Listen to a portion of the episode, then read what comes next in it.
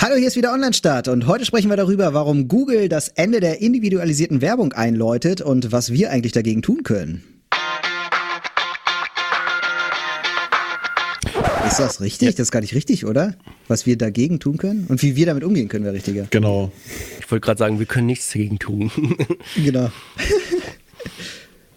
Hallo, hier ist wieder Online-Start und heute reden wir darüber, warum Google das Ende individualisierter Werbung einläutet und wie wir damit umgehen können. Online Start, der Podcast zum Thema Online-Marketing, betrachtet aus zwei Blickwinkeln. Die Agenturseite vertreten durch Torwald Erbslö und die Kundenseite vertreten durch Jan Diederich.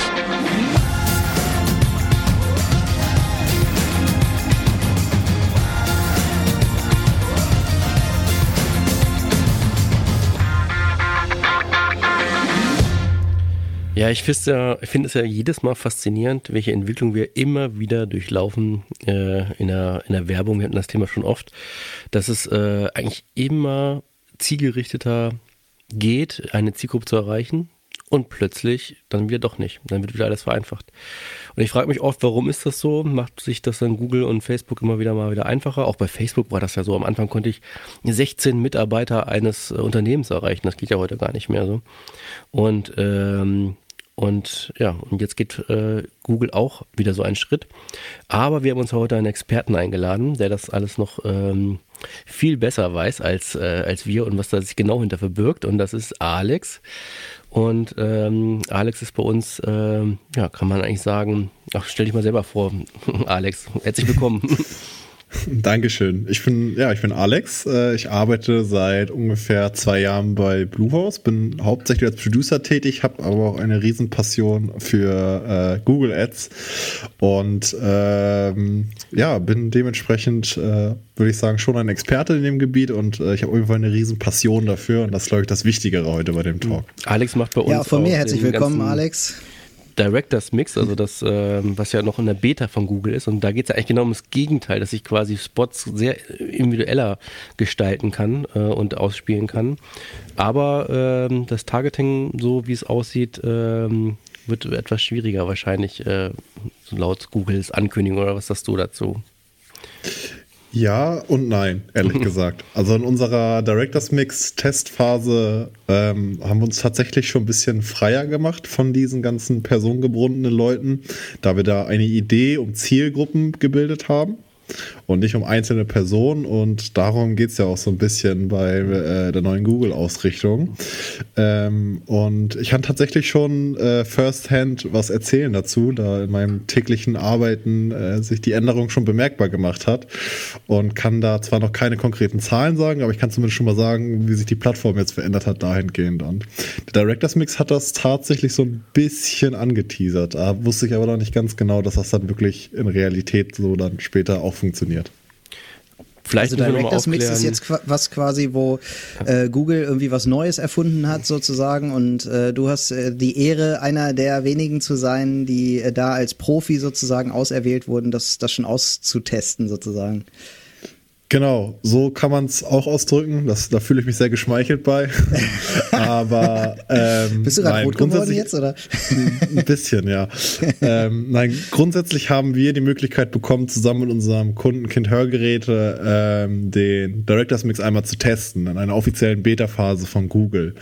Und dort haben wir ähm, ja, eine Story entwickelt, die für den Directors Mix möglich, äh, sinnvoll ist. Und das ist im Grunde bietet der Directors Mix endlich äh, personalisierbare Werbung, wie man sich sie eigentlich vorstellt. Das bedeutet, wir konnten ein Video bauen, was aus einzelnen Elementen besteht und wo die Elemente in sich pro Zielgruppe austauschbar waren.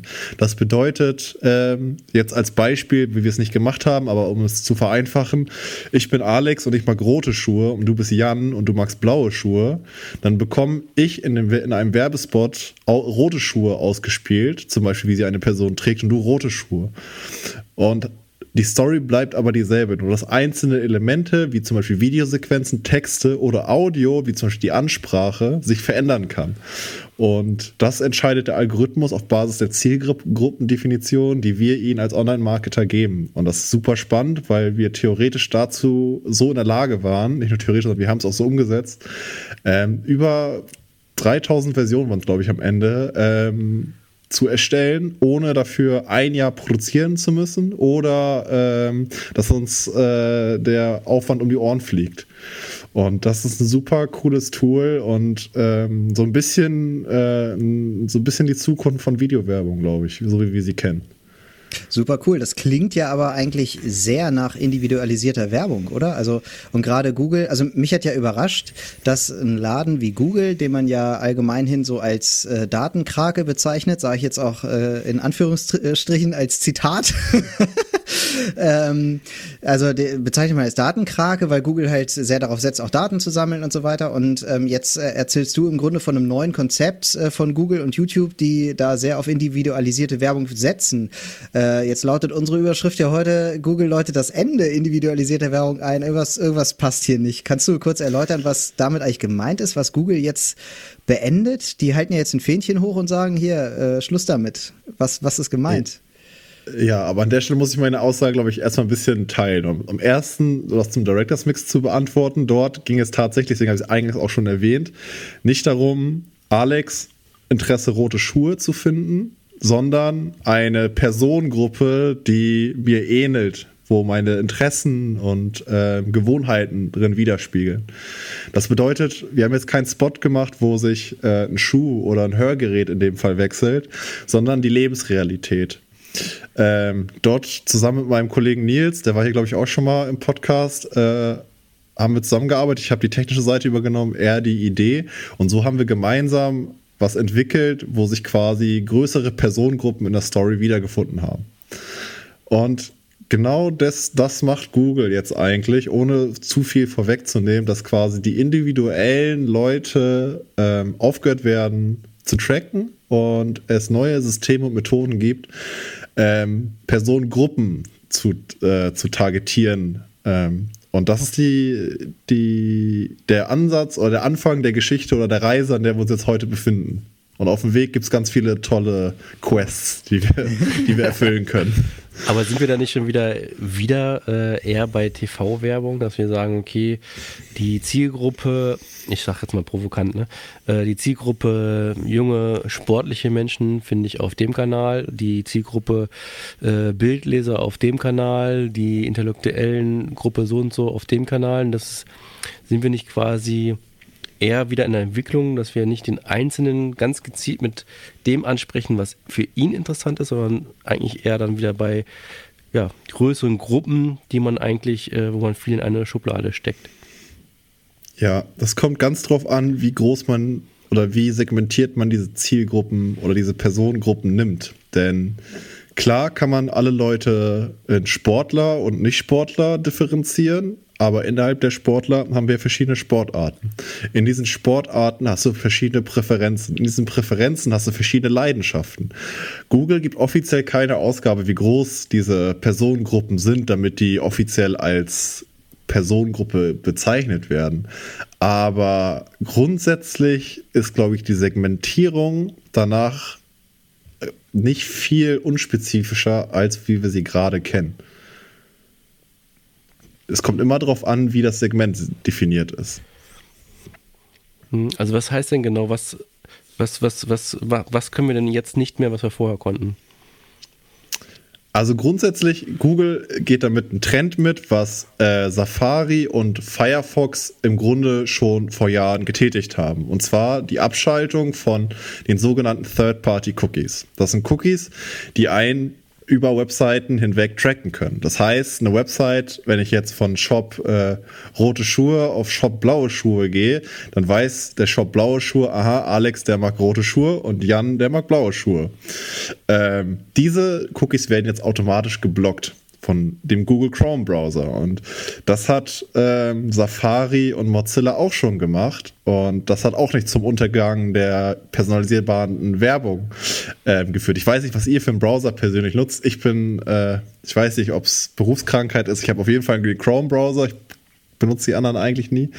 Ähm, aber ich kann mir persönlich nicht vorstellen, dass das so einen riesen Unterschied macht für die NutzerInnen, die, sagen wir jetzt nicht so wie wir oder vielleicht unsere ZuhörerInnen, sich intensiv mit dem Thema beschäftigen. Ich glaube, für den Otto-Normal-User ähm, wird es immer noch relativ sich gleich anfühlen.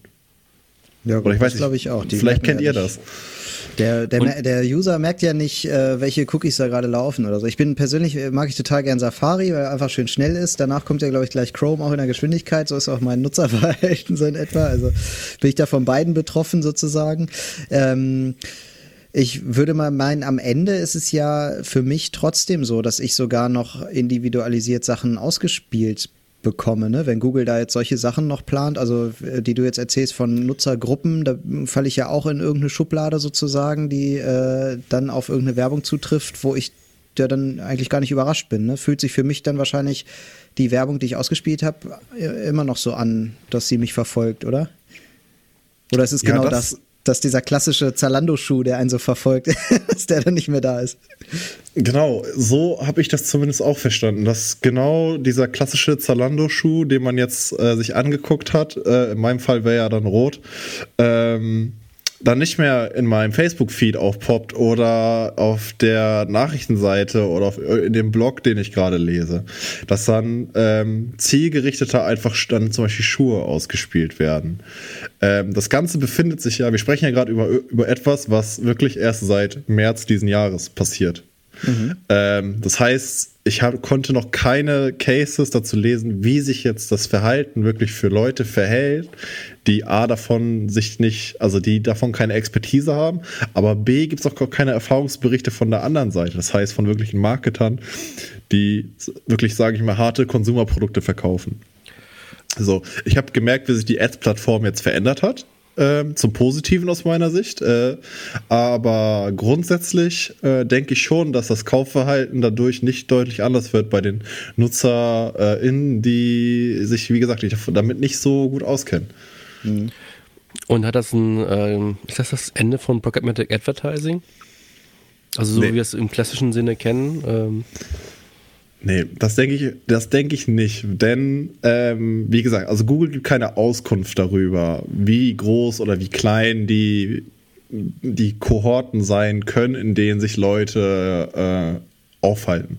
Das heißt, wenn, sagen wir, wir nehmen den Fall an, der Zalando-Schuh, da sind genug Leute drauf, damit Google eine Kohorte bildet kann man diese dann auch bei den Google-Sachen ähm, höchstwahrscheinlich auffinden, weil dann Google sagt, alles klar, das sind, sind genug Leute, die quasi sich denselben Schuh angucken, deswegen glauben wir, dass das eine Personengruppe ist. Es ist ja auch nicht personengesteuert, sondern algorithmusgesteuert, die ganze Geschichte. Das heißt, es steht ein Mechanismus dahinter, der entscheidet, das ist eine Gruppe oder das ist keine Gruppe.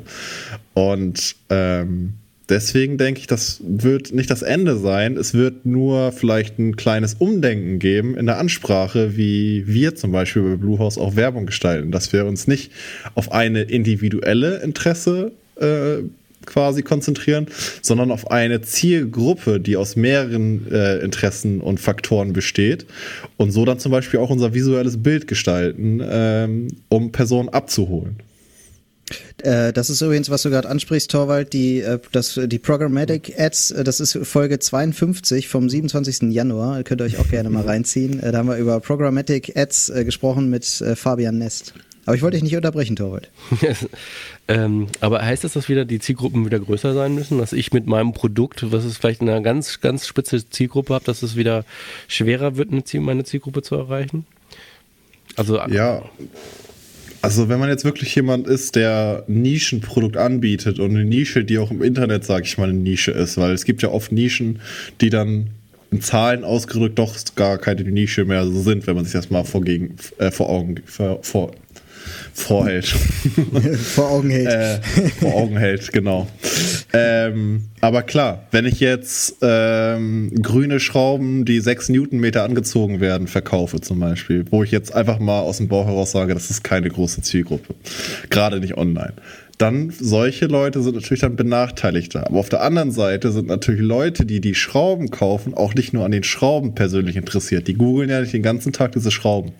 Das heißt, es ist eigentlich eine also es lässt sich einfach sagen von der anderen Seite, aber es ist quasi eine Herausforderung, an Nischenprodukte ihre Zielgruppe besser kennenzulernen. Und das sollten, das empfehlen wir ja auch grundsätzlich immer, dass natürlich die Zielgruppendefinition der Schlüssel zum Erfolg ist, wenn man Werbung betreibt. Umso besser du deine Zielgruppe kennst, umso erfolgreicher ist ja deine Werbung, zumindest aus meiner Sicht. Es gibt natürlich auch die kreativen Ansatz, der auch dagegen steht und auch oft überzeugt. Aber wenn man datengetrieben arbeitet, ist es natürlich umso wichtiger, seine Zielgruppe zu kennen. Ich finde jetzt äh, vor allem irgendwie spannend, warum macht Google das eigentlich? Also das äh, hat Google da selbst jetzt irgendwie was von? Also das ist jetzt in Deutschland ist das ein Riesenthema Datenschutz. So, das, ich glaube hier hier ist es irgendwie nachvollziehbar. Nun sitzt äh, Google aber nicht in Deutschland, sondern in Amerika, wo das Thema Datenschutz eigentlich viel äh, ja lockerer im Umgang ist, würde ich jetzt denken eigentlich. Ne? Und ich frage mich, warum macht Google denn sowas dann auch? Also äh, politisch jetzt, um Apple äh, nachzufolgen oder was würdest du sagen, Alex? Ich glaube, also ich bin mir eigentlich sehr sicher, aber ich möchte es hier in der Öffentlichkeit in Anführungszeichen setzen, bin ich mir, glaube ich, ziemlich, ziemlich sicher, dass in Deutschland das, ist das einzige Land, wo so ausführlich über Datenschutz gesprochen wird. Ich glaube, in keinem ja. anderen Land der Welt wird Datenschutz äh, so oft diskutiert und medial betrachtet wie in Deutschland. Mhm. Ähm, es hat auch alles seine guten Gründe. Ich stehe gerade, gerade ich stehe der personalisierbaren Werbung eigentlich super entgegen. Ich finde das echt cool, wenn ich meinen roten Schuh äh, nach zwei Wochen im Newsletter reduziert bekomme oder äh, sogar noch in der Bannerwerbung. Finde ich klasse so. Ähm, aber Google macht das aus verschiedenen Gründen, denke ich mal. Ich kann das jetzt, ich kann das nicht für Google sprechen, aber was ich gelesen habe und wo ich mich informiert habe, geht es alleine auch um eine politische Entscheidung. Das bedeutet, die Konkurrenz wie Apple oder auch Firefox äh, werben damit, dass der Browser äh, datensicherer ist als der Chrome-Browser. Auf der anderen Seite gibt es natürlich auch politischen Druck, gerade in, in Europa, wo wir äh, die DSGVO auch auf europäischer Ebene haben.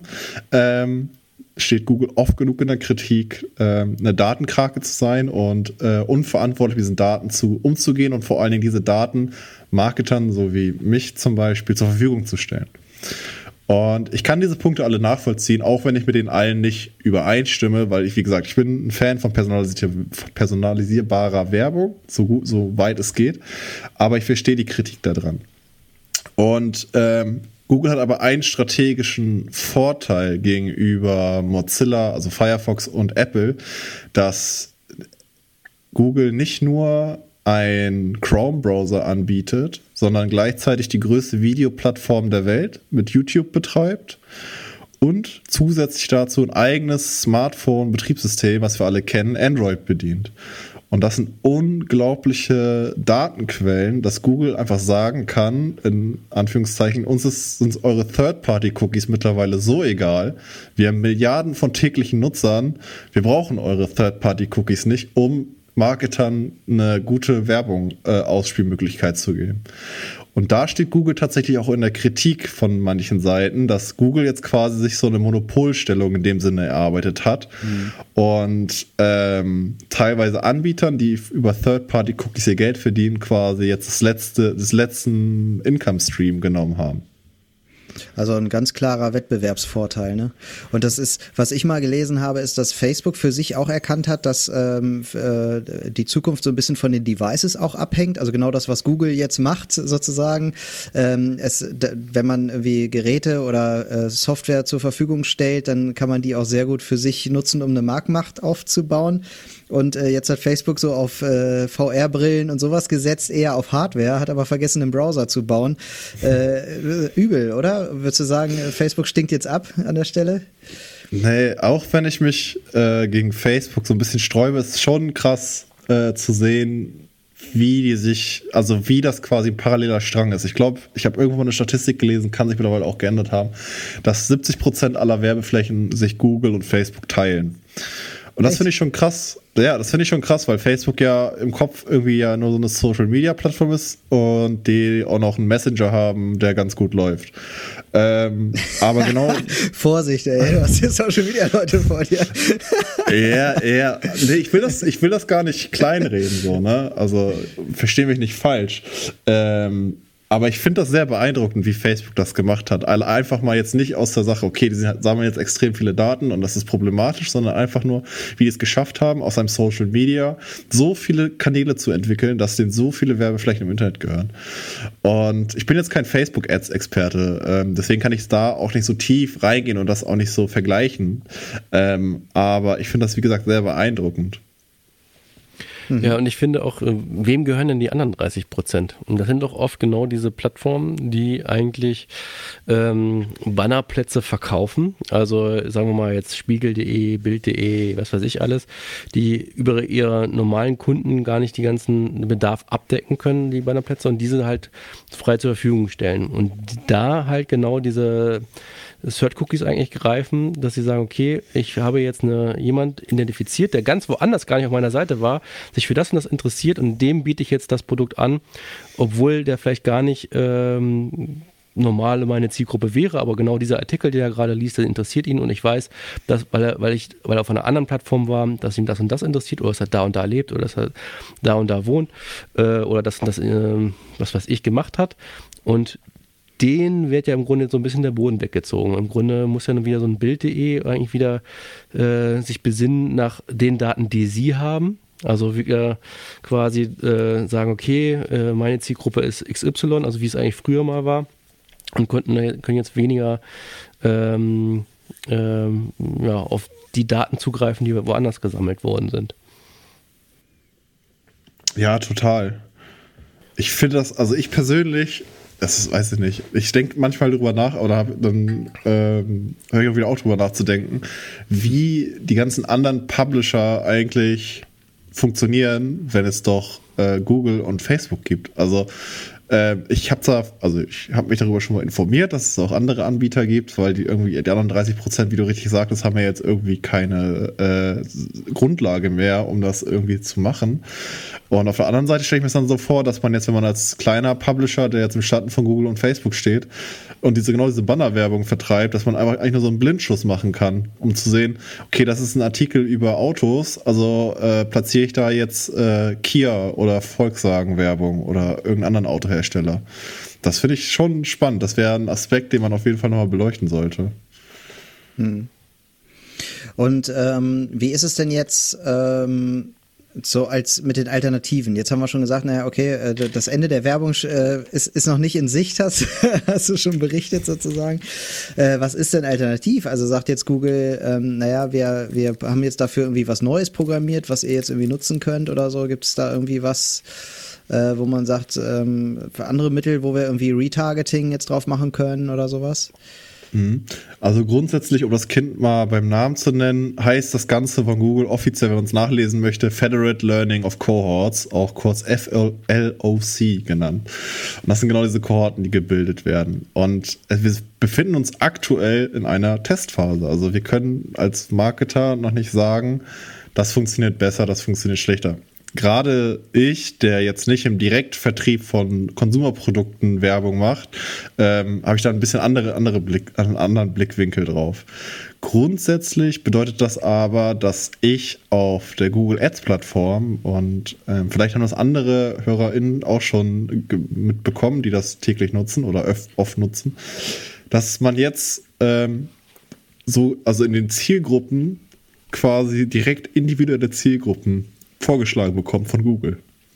Das habe ich letztens ähm, in, einem, in einer Werbung, die ich eingestellt habe, für einen unserer Kunden festgestellt, dass äh, ich früher sehr minutiös und mit viel Recherchearbeit verbunden ähm, individuelle Zielgruppen gebaut habe, die aus Suchanfragen bzw. Interessen bestanden Und jetzt sagt Google, hier Alex, hier hast du einen Vorschlag, ähm, wie du, ähm, was für Keywords und Suchanfragen du nehmen kannst und du brauchst ja deinen ganzen Stress gar nicht mehr machen, sondern wir schlagen dir das vor.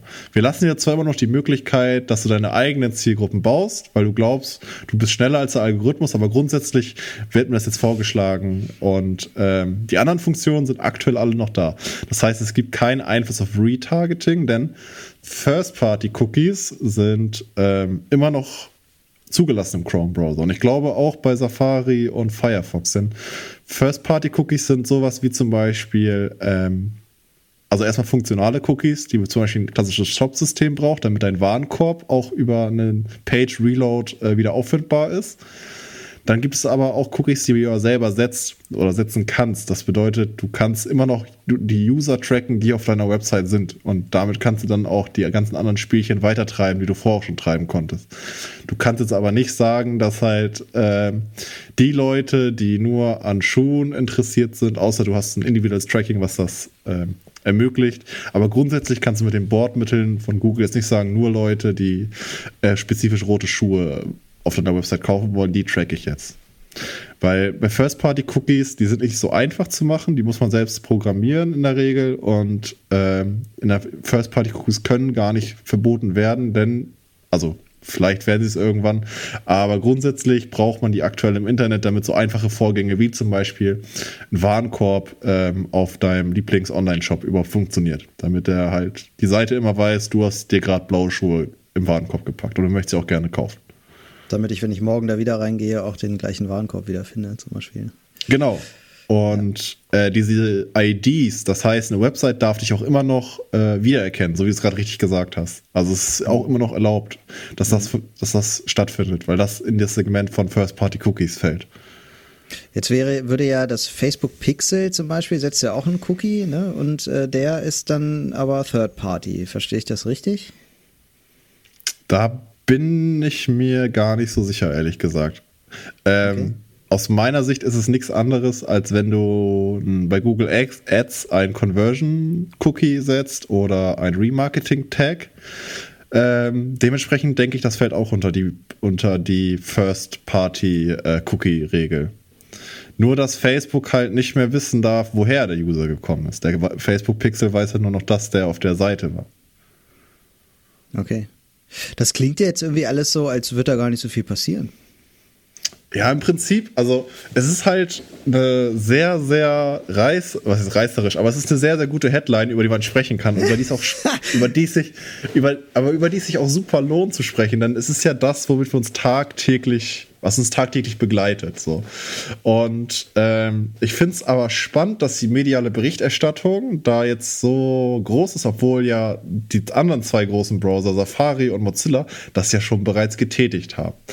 Spannend ist es halt, weil Google ja selber auch das meiste Geld mit der Plattform nicht über YouTube verdient oder irgendwas anderes, sondern halt mit Werbung.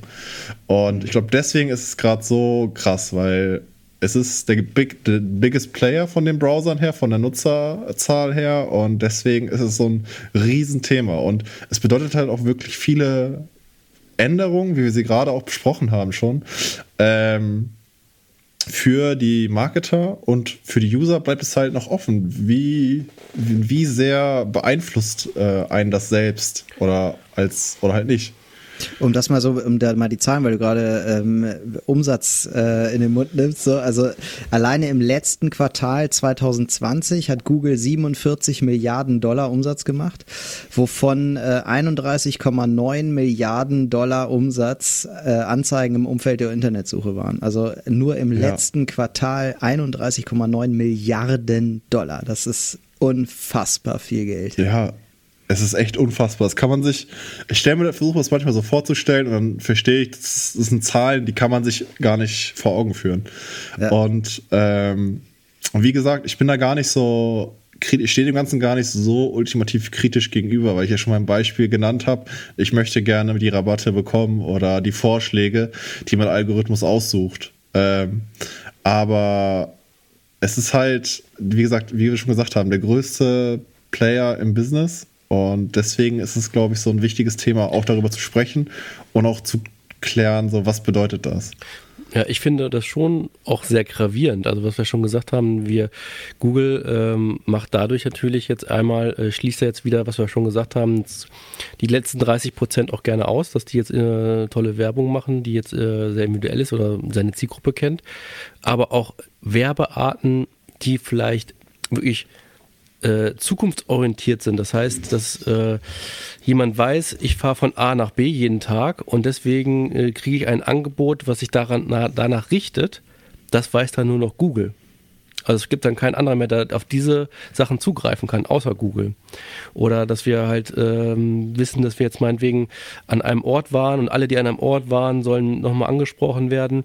Das weiß dann auch nur Google, wenn die Leute mit Google Devices oder wie auch immer vor Ort waren, aber nicht mehr und, äh, und schließt es dadurch aus, dass andere auch auf diese Daten zugreifen können. Und ähm, das heißt, wenn ich so äh, Werbung machen möchte, die vielleicht wir noch gar nicht kennen, also wirklich, dass ich im Auto ähm, plötzlich äh, ein Angebot kriege, dass ich jetzt an der nächsten Tankstelle äh, einen Gutschein kriege, äh, kann das dann nur noch Google machen, weil oder halt äh, die äh, Plattformen, die halt die Devices Macht haben, sage ich jetzt mal, ähm, äh, und kein anderer mehr. Das sind ja, wirklich voll. irgendwie dramatische Entwicklungen, so, ne? Muss man echt sagen. Also die, ich mit meinem iPhone ähm, spiele da in die Google-Datenwelt womöglich gar nicht mehr rein, oder? Kommt drauf an. Wenn du Google Apps nutzt, dann bist du da immer noch mit drin. Also, ich weiß nicht. Ist jetzt die Frage, ob du Apple Maps benutzt oder Google Maps. Ja, ja, beides, stimmt. Ja, du hast recht. Ja, also ein paar Google-Sachen hat man schon auf dem Handy dann, ne? Am Ende, ja. Ja, also auch, ich kenne es aus meinem privaten Gebrauch so. Man hat, ich weiß nicht, ob du auch einen hast, aber in der Regel haben Leute einen Google-Account, um YouTube äh, zu gucken. Man braucht mhm. zwar keinen äh, kein Account, um YouTube zu gucken, aber die meisten haben in der Regel einen YouTube-Account, weil dann kannst du deine Playlist speichern und wir brauchen über YouTube, glaube ich, gar nicht so im Detail sprechen, warum die Plattform gut ist, weil ich es ist die größte das Videoplattform der Welt. Und gleichzeitig die zweitgrößte Suchmaschine der Welt, ne? Ja, es ist halt, das muss man sich auch mal vorstellen. Google gehören die zwei, zwei größten Suchmaschinen der Welt auch noch. Ja. Ähm, deswegen, also YouTube ist halt so eine riesen Plattform und sie wird so ver casual, sag ich jetzt mal. Ähm, aber eigentlich ist da so, geht da so viel ab, weil da weiß Google dann auch, was für Videos mögen wir eigentlich und worauf stehen, also worauf stehen wir im Videobereich, weil, oder wo sind unsere Präferenzen, weil gut, Filme mag irgendwie jeder, glaube ich, und Serien, die faszinieren alle. Ob die jetzt gute Serien oder schlechte Serien haben, ist ja immer im Auge des Betrachters, aber Google weiß einfach, womit wir sonst unsere Zeit vertreiben, wenn wir Video gucken. Gucken wir Fail-Compilations, gucken wir irgendwelche Mini-Dokus oder ähm, gucken wir irgendwelche Verschwörungstheorien. Das ist ja auch ein Thema auf YouTube. Mhm. Und ähm, ja, das weiß halt Google alles. Und ich habe gerade mal das Zitat rausgesucht ähm, vom Bundesverband Digital Publisher und Zeitungsverleger, die folgendes sagen, es ist ja nur ein Auszug von deren Statement, aber die folgendes sagen von, den, von der Google-Umstellung. Das ist das alles perfektioniert jetzt die Privacy Sandbox. Sie ist in Wahrheit eine Blackbox, die die Privatsphäre der Menschen weiter aushöhlt. Das ist jetzt so der, das Resümee der Forderung ähm, der Bundesverband Digitalpublishing und Zeitungsverleger, dass quasi ein Appell jetzt an die EU, dass genau, dass Google das quasi nicht machen darf, was sie jetzt gerade vorhaben, sondern dass Third-Party-Cookies halt immer noch da bleiben, damit halt äh, Publisher und Verleger halt immer noch ihr Geld verdienen können und das nicht halt alles an Google rübergeht. Ich bin ja selber in einem großen Medienhaus aufgewachsen und habe da schon immer beobachtet, wie merkwürdig Verlage auf äh, Google reagieren. und so finde ich auch diese Reaktion jetzt ein bisschen, hm, kann man irgendwie äh, zwiegespalten sehen, oder? Also ich finde auch für uns als Marketer äh, also ich finde das jetzt immer noch alles irgendwie komisch. Auch nach deinen Erläuterungen jetzt muss ich sagen, äh, nachvollziehbar ja für Google, weil eben Marktmacht stärken, ja, ähm, klar, aber das ist ein großer, großer Schritt, der ja auch irgendwie Folgen hat, der äh, lang, die langfristig vielleicht gar nicht mehr nur zum Vorteil von Google sein müssen, weil andere ja auch irgendwie reagieren werden. Und für uns als Marketer kann ich im Moment gar nicht greifen. Ist das jetzt was Gutes für uns? Hilft uns das? Oder ist es schlecht? So, im ersten Moment würde ich erstmal sagen, ist eigentlich nicht so geil, oder? Also, ich glaube, wir als Marke, also jetzt von unserer Agentur gesprochen, wird da jetzt gar nicht so ein großer Unterschied sein, weil wir quasi die Social Media Kanäle äh, im Fokus haben und nicht äh, Bannerwerbung auf Bild.de machen etc. Deswegen ist es jetzt für uns eine Agentur jetzt keine große Umstellung, außer dass wir vielleicht die Zielgruppe ähm, anders definieren müssen, als wir es vorher gemacht haben oder äh, neue Möglichkeiten haben oder bessere Hilfen haben, aber anders, andere Funktionen vielleicht wieder wegfallen. Aber ähm, äh, was äh, Alex ja gerade vorgelesen hat, das kann ich mir schon äh, vorstellen, dass so ein, äh, die Verlage, und da reden wir ja auch, ähm, das äh, geht, geht auch noch weiter, also es geht nicht nur um Bild und Text, sage ich jetzt mal, sondern auch ähm, am Ende muss ich dann so einen Gedanken machen, ähm, äh, so ein Nachrichtensender, ob er seine Nachrichten nicht vielleicht eher bei YouTube veröffentlicht, ähm, äh, als dass es versucht, über den Kanal, den er selber versucht zu betreiben, irgendwie Werbeeinnahmen spielen zu können. Oder halt wieder, wieder so breite äh, Zielgruppen hat, äh, wie es früher halt im TV der Fall war. Ich denke auch, dass auch gerade, wenn wir über Nachrichten sprechen, da es ja wirklich viele Nachrichten Nachrichten gibt einfach und auch in Deutschland die Bereitschaft für Inhalte zu zahlen immer noch sehr gering ist gegenüber anderen Teilen der Welt, wo die Bereitschaft höher ist, ähm, für einen Artikel zu zahlen ähm, oder auch Abos abzuschließen. Und ähm, ich glaube, gerade für so ähm, Zeitungen, ich weiß jetzt nicht, wie hoch die der prozentuelle Anteil ist, die eh schon im, nur im Google-Netzwerk werben, aber diese Flächen werden quasi exklusiv nur noch für Google wirklich rentabel sein. Also wahrscheinlich, weil die anderen keine hohe Effizienz mehr aufweisen können. Und dadurch hat Google in dem Sinne ja auch eine Marktmacht. Wie viel zahlen die überhaupt für dieses Placement? Wie viel sind die bereit, als Plattform für einzelne Placements zu bezahlen?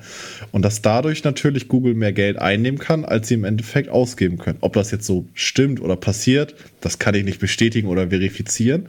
Aber so wäre eine Befürchtung von mir, dass natürlich da die Marktmacht von Google einen Inhalt sehr regulieren kann und deren Profitabilität ähm, als jetzt noch vor März 2021.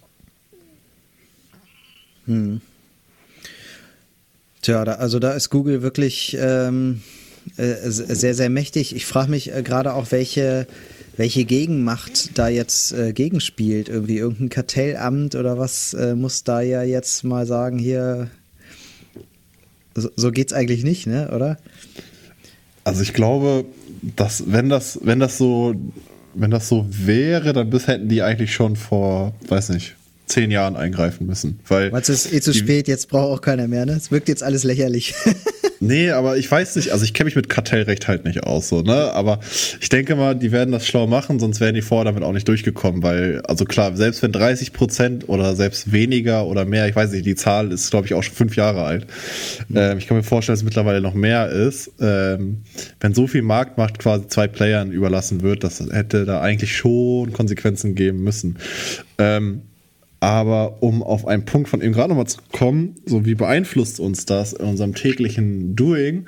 Im Prinzip würde ich sagen, gerade aus äh, der Videoperspektive beeinflusst uns das wirklich nicht so extrem, denn wir denken die ganze Zeit eigentlich schon nicht von, äh, wir erstellen zwar Personas zur Targetierung, aber die Personas bestehen ja aus einem breiteren Feld an Interessen, äh, Zielgruppen, Orten, geografischer Lage, was auch immer. Also das, das Bäumchen lässt sich ja sehr ausführlich schmücken und sehr breit. Aber im Endeffekt testen wir ja die ganze Zeit, was funktioniert und was funktioniert nicht und versuchen ja so den Ad-Funnel einfach zu äh, betreiben. Und je nachdem, was die Ausgangslage ist, den halt ähm, breit anzufangen und spitzer zu machen.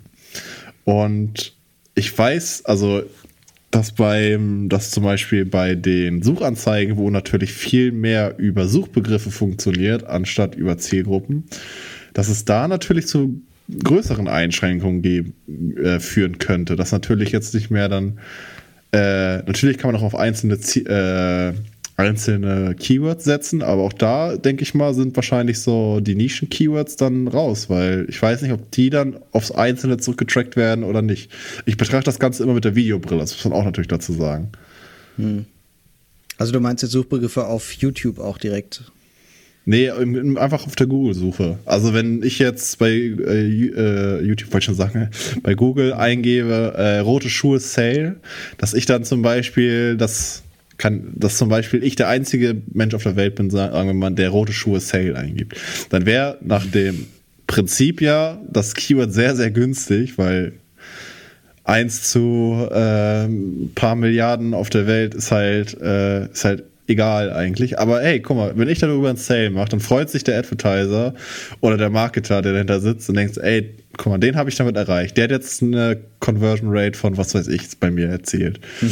Und ähm, ich weiß halt nicht, ob das unter das Prinzip Kohorte dann noch funktioniert. Ob man diese einzelnen Begriffe, die ja wirklich dann theoretisch von wirklich nur einzelnen Usern abgesendet werden können, dann überhaupt noch gegriffen werden können. Das wäre eine spannende Geschichte rauszufinden. Ähm, oder ob das im Suchbereich sowieso nicht relevant ist, wenn die Keywords so ein kleines Volumen aufweisen. Also ab wann sagt Google, das ist jetzt doch wieder individualisierte Werbung oder jetzt haben wir doch wieder personalisierte Daten hier gesammelt, weil das, weil die Kohorte so klein ist, dass sie aus ein bis fünf Leuten vielleicht bestehen. Und dann würde genau. Google sagen, nee, das äh, spiele ich jetzt doch lieber nicht aus. Also Google verspricht auch in einem offiziellen Statement, dass die Kohorten so groß sind, dass es nicht möglich ist, den einzelnen, die einzelnen UserInnen zu tracken. Was das allerdings bedeutet, das wissen wir nicht. Ja, man kann also ja einzelne Leute, das äh, hat mir mal so ein Datenschützer mal so vor, vorgerechnet, der hatte so ein paar Beispiele, auch wirklich mehrere. Und da war ich überrascht, dass du tatsächlich irgendwie aus, äh, weiß ich nicht, bis zu 120 Leuten oder so, ähm, immer noch einzelne User rausfinden kannst mit ganz, ganz einfachen Mitteln. Aber da kommst du so äh, erstmal gar nicht drauf. Aber wie schnell ja, das geht, dass du doch einen einzelnen da rausgefischt hast, irre. Das finde ich krass. Vielleicht bin ich dafür noch zu jung oder zu naiv oder zu blind, aber ich stelle mir das immer so vor, wenn ich meine Datenanalyse mache, setze ich so manchmal davor und denke so, ja, jetzt könnte ich aber nicht Peter Müller 36 aus Castro Brauxel daraus analysieren. Ich sehe eigentlich nur Zahlen. So, ich weiß nicht, ja. wer jetzt dahinter sitzt. Ja ja, stimmt schon. Google denkt ja, bei mir, also wieso ich, ich bin ganz anders, als ich in Wirklichkeit bin. Äh, beruflich äh, guckt man sich halt so viele Sachen an, die man sonst äh, privat sich nicht angucken würde. Und, äh, und, du kannst ja so ein bisschen nachgucken, was Google über dich denkt. Und äh, das ist ein ganz anderer Mensch, als ich es in Wirklichkeit bin. Du kannst auch Vielleicht einfach, aber auch nicht. Hm? Vielleicht aber auch nicht. Vielleicht ist es genau der Mensch, der du bist, aber du denkst, dass du ein anderer Mensch bist. ja, dann müsste ich. Heavy, genau. Das geht wohl an, ich höre Heavy Metal Musik, weiß gar nicht, wie Google darauf kommt. Ähm, okay, diese ganzen Beauty-Sachen, da äh, weiß ich, woher das, glaube ich, kommt. das ist, äh, An dieser Stelle möchte ich bitte das, das Buch äh, Quality Land von Marc-Uwe Kling einmal empfehlen. Äh, das ist eine große Datenschutzempfehlung, die hier rausgeht. Sehr witziges Buch zum Thema, äh, wie unsere Zukunft aussehen kann. Also ich muss sagen, ich habe tatsächlich, jetzt wo ich so darüber nachgedacht habe, eine Folge, glaube ich, von dem umgestellten System ähm, bemerkt. Und zwar, ich bin wirklich ein sehr, sehr heavy YouTube-Nutzer und ich gehöre zu dem prozentualen Anteil, wo sich NineGig darüber lustig macht, dass jemand für sein YouTube äh, Geld bezahlt. Ich habe ein YouTube Premium-Abo und ich finde es super. Aber ich habe auch rausgefunden, dass es wohl echt wenige du Leute bist der machen. Der eine mit dem Abi, mit dem Abo, ne? genau, ich rette, ich rette die ganzen Content Creator auf YouTube.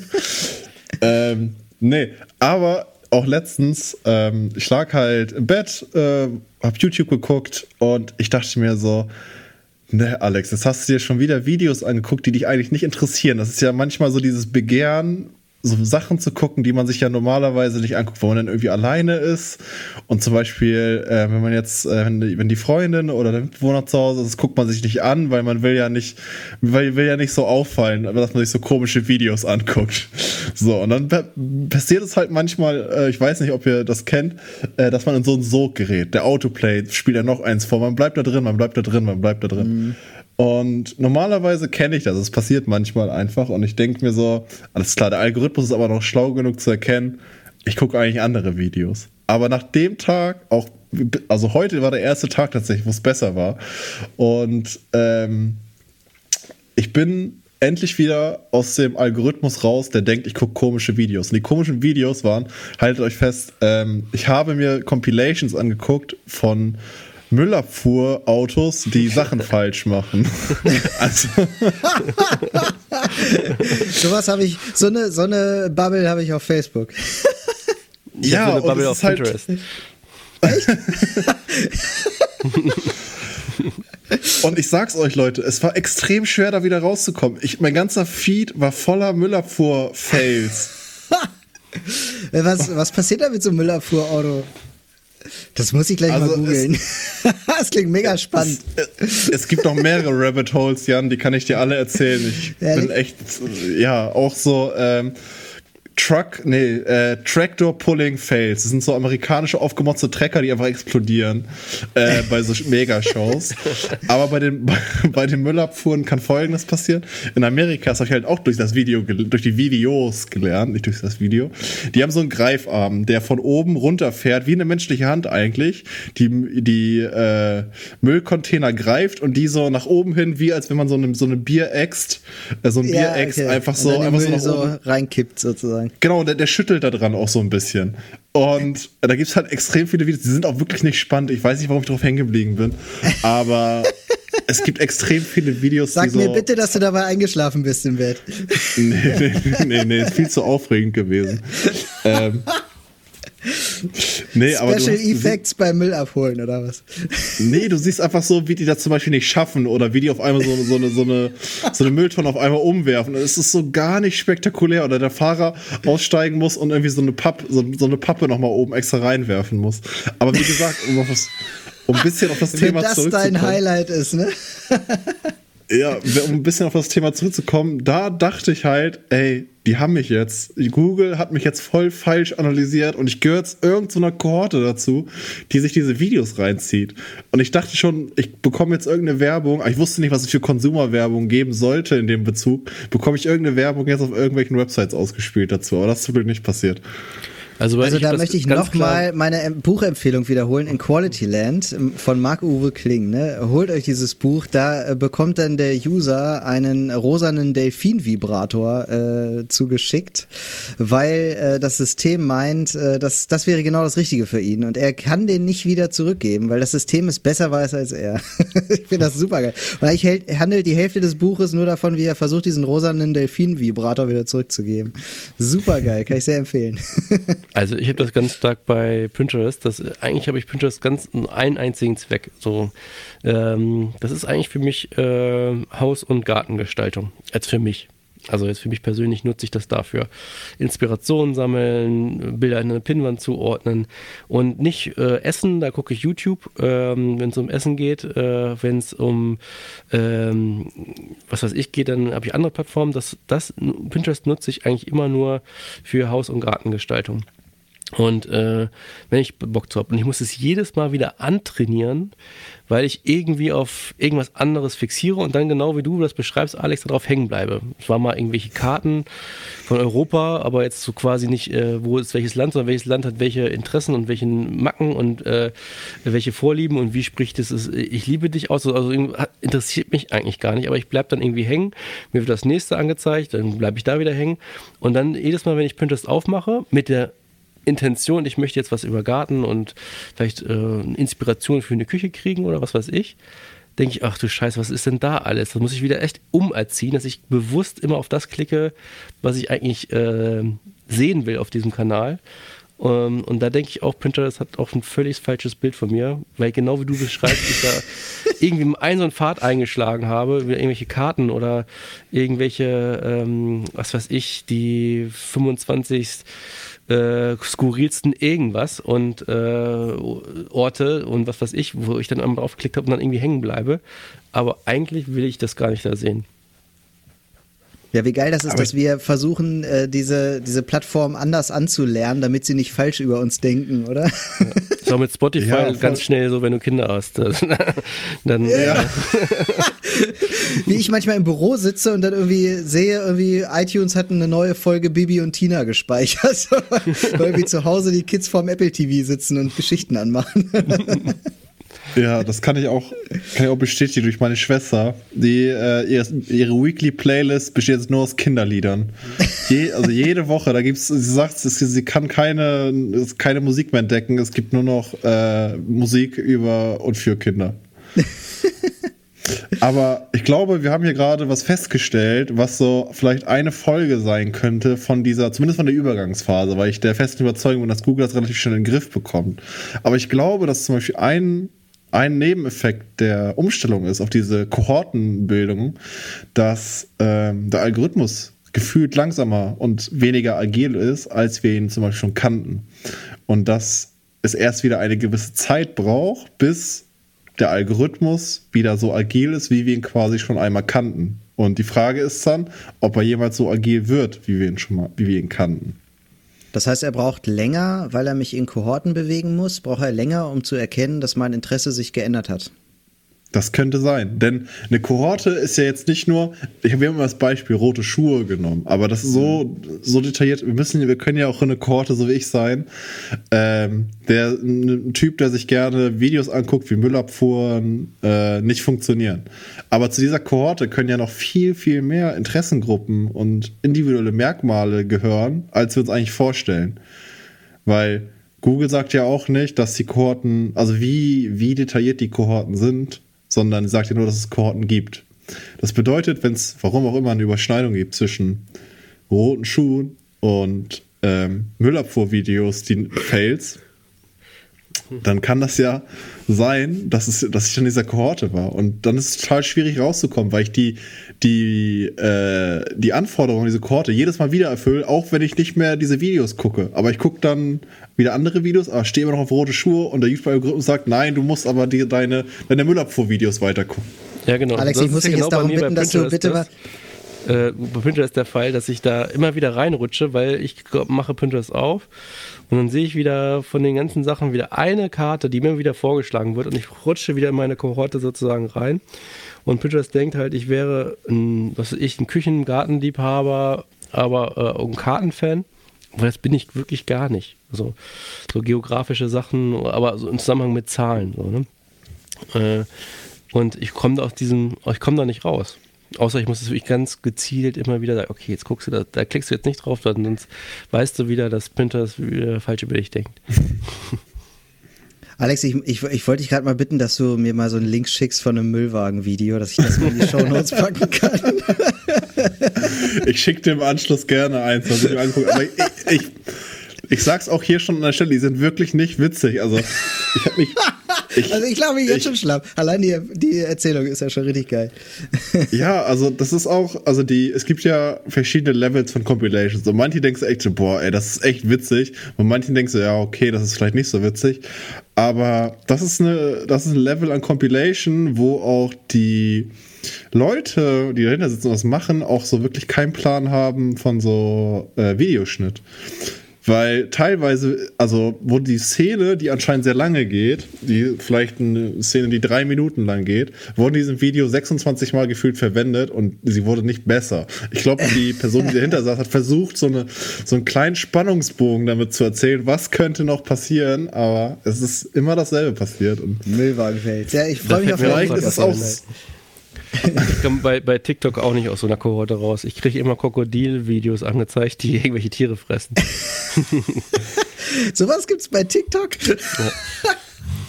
Ey, wir, wir, sollten mal den Gag machen und irgendwie mal äh, Handys tauschen oder so. Einfach mal so rum die Handys weitergeben, mal gucken, was man dann so zu sehen kriegt. Ey, das ist ein witziges Spiel eigentlich. Man müsste im Grunde eigentlich das mal schon, aufzeichnen ja? und dann müsste man, können wir so Eigentlich müssten wir jetzt mal so das aufzeichnen und dann so kannst du sowas, äh, jetzt mal bei uns, bei uns, bei Bluehouse oder so, raten, welcher Mitarbeiter das ist. Anhand genau, das wäre das, das wäre eine richtig witzige Geschichte. ja, hier sind Krokodilposts, das kann ja nur Torwald sein. Das können wir doch mal für unser B-Weekly aufnehmen. Ja, das stimmt.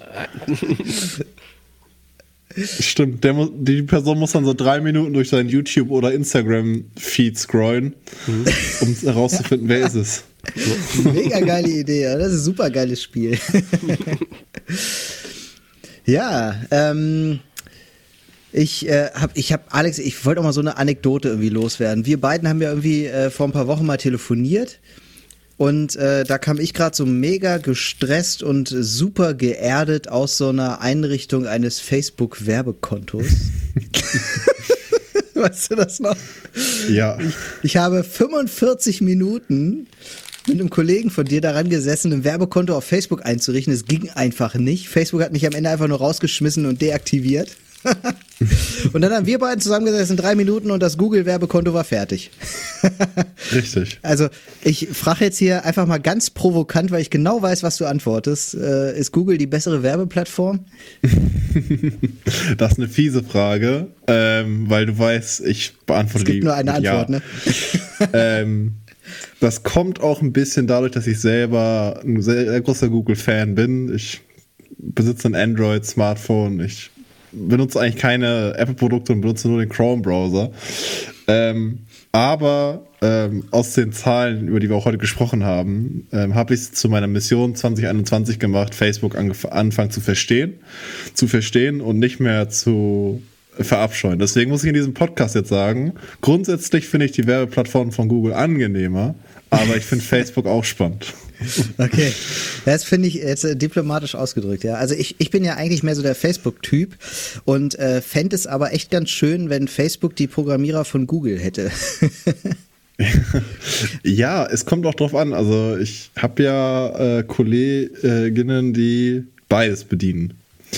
Ähm, und da kommt es immer drauf an, was hat die Person als erstes gezeigt bekommen. Wenn eine Person als erstes Google gezeigt, gezeigt bekommt und dann auf Facebook umsteigt, glaube ich, dass die meisten sagen würden, Google ist die bessere Plattform. Wenn die Person allerdings Facebook zuerst gezeigt bekommt und dann auf Google umsteigen, sagen, glaube ich, die Person eher, Facebook ist die bessere Plattform. Obwohl bei mir war es andersrum. Ich habe erst Google gelernt, also Google AdWords. Und ähm, aber ist schon lange her und ich habe ja schon lange nichts mehr zu tun gehabt. Und dann Facebook. Und damals war Facebook wahnsinnig einfach im Verhältnis zu Google. Google konntest du wahnsinnig viel einstellen und die ganzen Keyword und, und was weiß ich und ähm, Anzeigengruppe A, B, C, das war zu sehr komplex. Und Facebook war ähm, damals sehr simpel und aber sehr zielgerichtet. Also wie gesagt, das kann man heute gar nicht mehr machen. Aber ich konnte 15 Leute eines Mitarbeiters, eines Unternehmens äh, herauskriegen und da eine Anzeige schalten. Und, und das fand ich total faszinierend. Und ähm, aber wie gesagt, das geht ja heute auch gar nicht mehr. Ich kann das bei Facebook ja gar nicht mehr äh, machen. Und deswegen war aber für mich dann plötzlich irgendwann, äh, wo ich Google als erstes gelernt hatte, fand ich dann Facebook irgendwie viel in, into, in, ach, ihr wisst schon. Und, äh, und äh, innovativer. In, ja, und äh, Oder ja, intuitiver. Genau, intuitiver. Aber das ist auch damals der Anfang gewesen. Das heißt, äh, heute ist ja Facebook auch wieder sehr komplex und und, und damals hatte ich da irgendwie ein Ort, äh, ein Alter, äh, ich konnte sowas wie verlobt oder nicht verlobt auswählen oder genau die Interessen oder die Firma und, und damit konnte ich aber ganz individuelle Sachen machen, aber es war auch nicht so komplex, aber mittlerweile finde ich, äh, ähnelt sich das ja in der Komplexität sehr, sehr stark. Ja, ich finde, das, was auch am wichtigsten ist, und das ähm, habe ich auch schon immer gesagt, es gibt Produkte, Dienstleistungen, und Kommunikation, die nur auf Facebook funktioniert und es gibt Sachen, die nur auf YouTube funktionieren. Es gibt auch viele Sachen, die auf beiden Kanälen funktionieren. Aber es gibt natürlich, es gibt Sachen, die funktionieren besser auf der einen oder auf der anderen Plattform. Und dazu zähle ich auch jetzt auch das Display-Netzwerk und das und die Suchnetzwerkanzeigen und die Videos gegenüber Facebook, was man alles einstellen kann. Und auf der anderen Seite, das versuche ich immer allen auch klar zu machen, dass man sich nicht, glaube ich, hundertprozentig sicher sein kann, bevor man es getestet hat. Und da möchte ich an alle Leute, die hier zuhören und vielleicht in so einer entscheidenden Rolle stehen, auch appellieren, seid mutig und testet das Ganze, denn ähm, und testet es ausgiebig, denn ähm, es kann nicht immer, also es, wie gesagt, es gibt Sachen, die funktionieren auf beiden, es gibt funktionieren, die funktionieren auf einer, aber grundsätzlich weiß man das erst, wenn man es wirklich mal ausgetestet hat.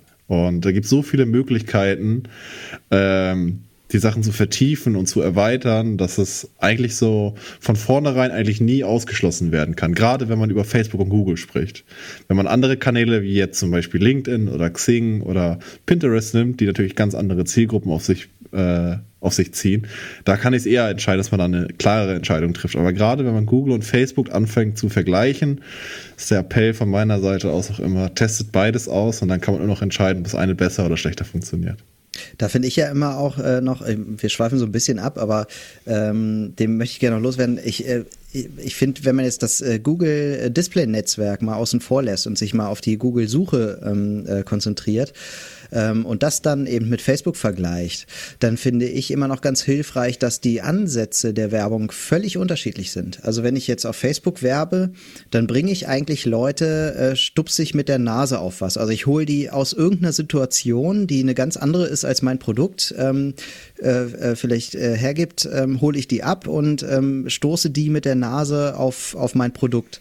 Während ich bei Google eigentlich ja nur die Leute abfische, also mit Google ähm, äh, AdWords, äh, da fische ich nur die Leute ab, die schon ganz konkret nach meinem Produkt oder nach äh, dem Thema meines Produktes gesucht haben. Und das ist, glaube ich, ein ganz anderer ähm, ganz anderer Ansatz. Also wenn ich jetzt ähm, zum, zum Beispiel Leads sammeln will oder so, ähm, habe ich es vielleicht mit Google AdWords ein bisschen leichter als bei Facebook, während ich äh, eine Image-Kampagne vielleicht eher auf Facebook spielen kann. So, das ist ähm, vielleicht ähm, so, das finde ich so beim ersten Randenken äh, immer ganz hilfreich, diesen Gedanken zu haben, ne? dass, dass das eigentlich so von der Sache her, wie ich die Nutzer erreiche oder in welchen Situationen ich die erreiche, dass das schon mal ein ganz, ganz großer Unterschied ist eigentlich.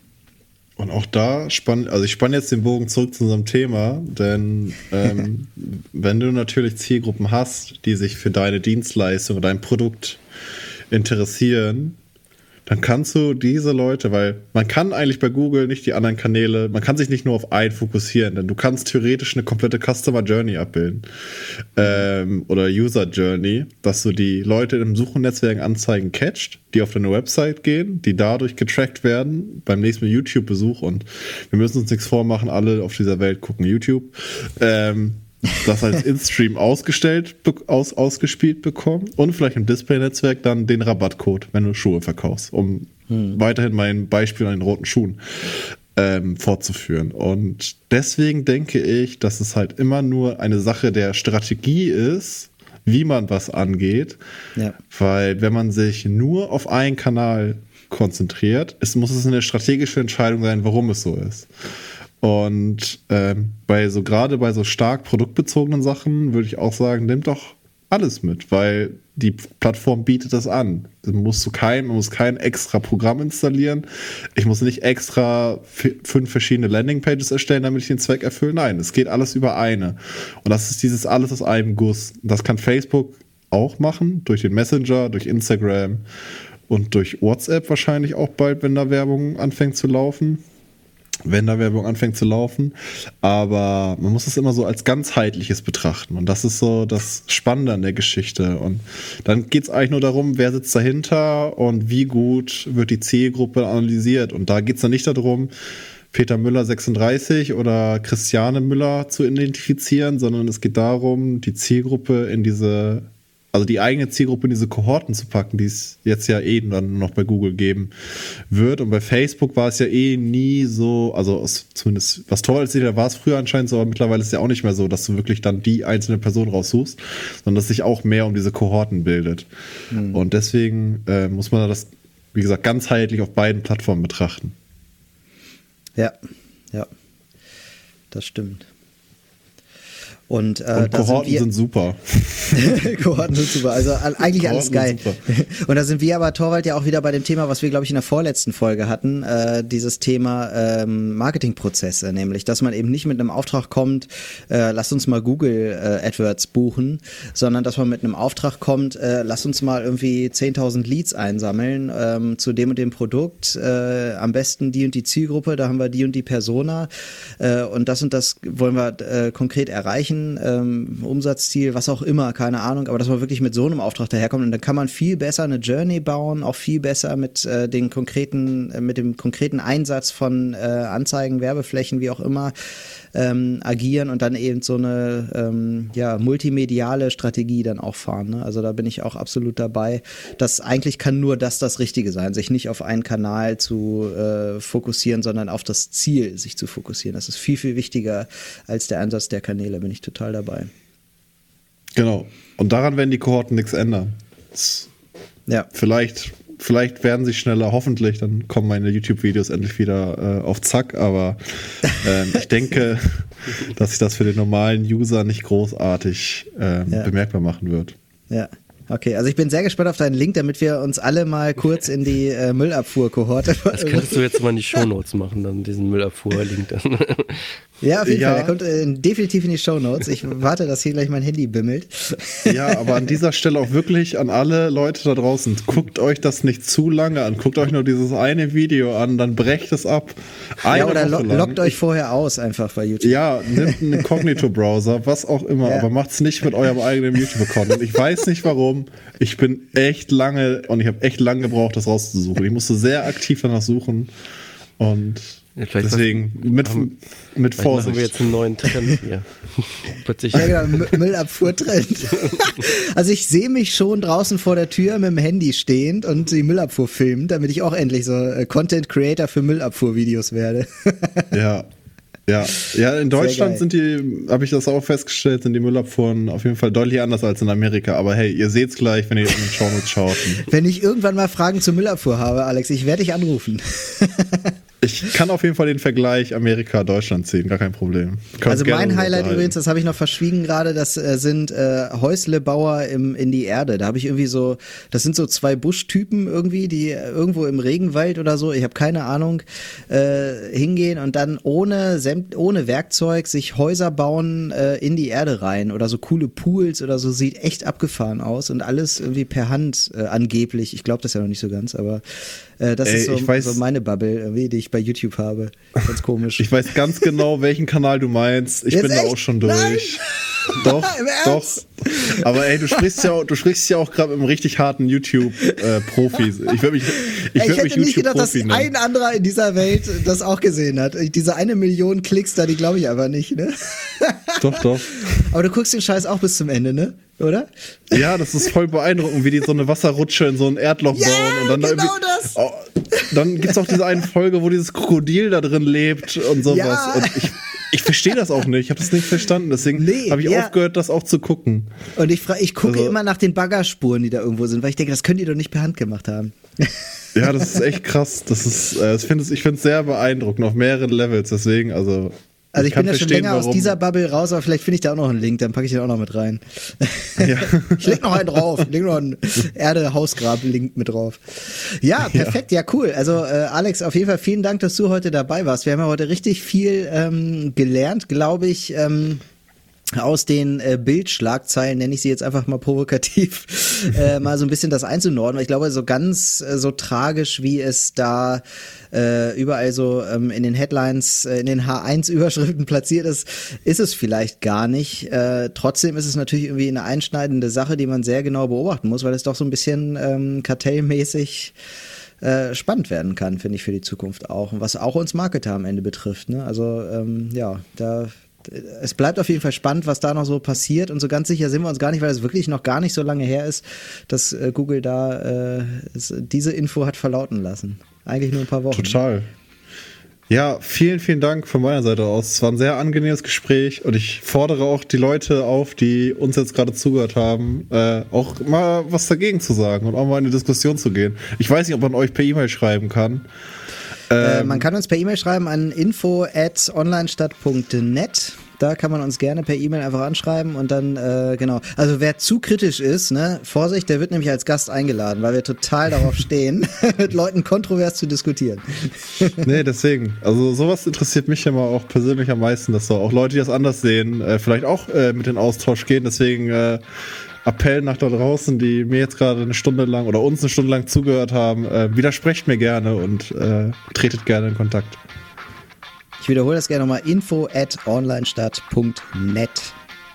Herzlich gern. Ja, ansonsten, ähm, ja, vielen Dank. Äh, bleibt äh, uns noch zu sagen, Torwald. Äh, vielen Dank an euch da draußen, äh, die ihr uns hört. Äh, falls ihr es noch nicht getan habt, lasst uns mal ähm, mindestens fünf Sterne da, wo es geht auch sechs. Empfehlt uns gerne weiter und ähm, ja, äh, postet unsere Folgen mal bei euch im Social Network. Das hilft uns einfach. Wir machen das Ganze hier ja unentgeltlich und sind darauf angewiesen, dass wir hier gut verteilt werden. Da wären wir euch sehr dankbar. Ansonsten prosten wir jetzt nochmal. Äh, Rotwein, Weißwein und äh, eine Pulle Bier haben wir heute am Start. Äh, zum Wohl euch allen noch einen schönen Abend, falls ihr uns auch abends hört. Und äh, bis zur nächsten Folge. Ciao. Ciao.